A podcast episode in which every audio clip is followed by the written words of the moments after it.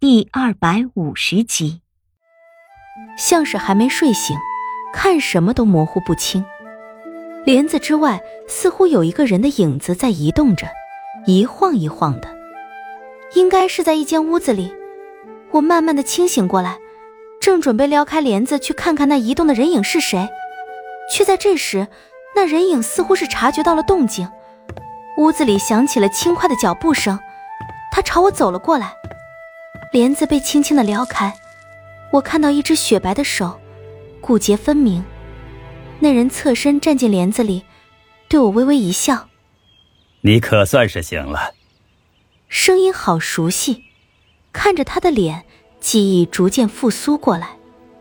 他高高的额脊和如玉雕出的脸，一身深青色的长衫。如果我的记忆没有出错的话，这个人应该是我大哥，叶墨。但是，我没有多大的把握，毕竟我长这么大，见到大哥的次数屈指可数，只是拿出一副疲惫又很狐疑的眼神看着他。他坐在我的床沿前，探出手来摸了摸我的额头，我没有力气做出反抗。他摸了一会儿，就收回了手，一脸阴沉的看着我，叹了口气：“哎呀，怎么搞成了这个样子？”我摇了摇头，也不管这人到底是谁，倒下去就想接着睡。眼睛还没闭上，他一张英俊的脸就弹了过来，问我：“怎么弄成了这样？”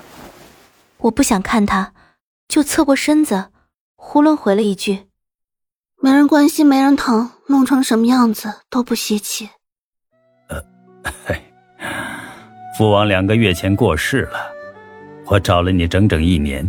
好不容易找到你了，你就这态度？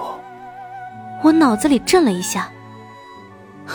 父王过世了，但只是一刹那，那股很莫名的感觉就被一种不以为然所取代。拉了拉枕头，就闭上了眼睛。他死不死与我无关，反正从我生下来的那一刻起，他就没有在乎过我。他似乎站了起来，床帘被撩了起来。又轻轻的合上，他好像离开了这里。屋子里传来推开窗户的声音。唉，看来这一年你变了很多。屋子里传来了轻轻的窸窣声，他的声音又响了起来，带着很轻的笑声。你多久没吃东西了？吃点东西再睡吧。脚步声又响了起来，窗帘又被撩开。他坐了下来，拍了拍我。我借厨子的灶台炖了一锅你爱吃的莲子汤，起来喝了。有多久没有吃过东西，我也不记得了，只知道从我离开登环山之后，就一直没有进过食。算算，至少也有一月有余了，却丝毫感觉不到饿。我依旧背对着他，闭着眼睛，有一股悲痛压在胸口，好想哭出来。我抽了抽鼻子，压低着声音问：“父王怎么死的？”大哥顿了好一会儿，传来一声极长的叹息声：“唉，小芳子，他夺了王位。”忽然间又好想笑，我转过身子，饶有兴趣的看着他。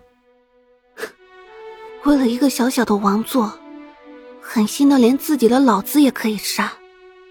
哼，对于二哥来讲，也许不用狠心就可以做到，你说是吧？他端着那碗莲子汤，身形看上去很憔悴颓废，伸过手来，舀起一勺莲子汤递到我唇边。你大可不必如此，父王有他的债要还，小方子也有他的罪要受。我张开嘴喝了一口，他接着又舀过来一勺。唉。小妹，只是苦了你了。若是以前听到这样的话，或许我会有很大的感触，但是现在我却接受的很坦然。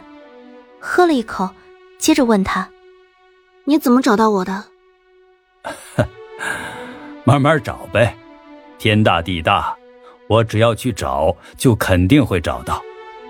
你大哥生性冷淡，也许你觉得我从不待见你。不过话又说回来，不对你说话就是置之不理了。他又笑了起来，递过来一勺汤。唉，从父王将你送出去之后，我就在找你了。虽然过程是苦了一点儿，但好歹是找到了。要不是我不在晋宁，小芳子哪有那么容易逼父王改立他为世子？要不是你不在晋宁，父王也不会落到这样的田地。他送汤的手顿了一下。哎呀，命而已。要是我当初拦着父王一点儿，你也不会落到如此田地。他看着我的眼睛，目光深远又清澈。小妹，这段时间你是怎么过的？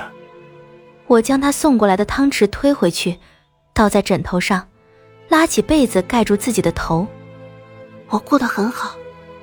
渗出的泪浸湿了褥子，我紧闭着眼睛，想起这一年来我经历的种种，我真的过得很好。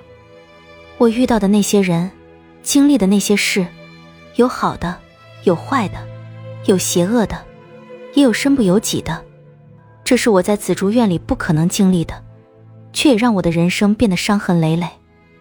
大哥没有再说话，也没有再拉我起来喝汤。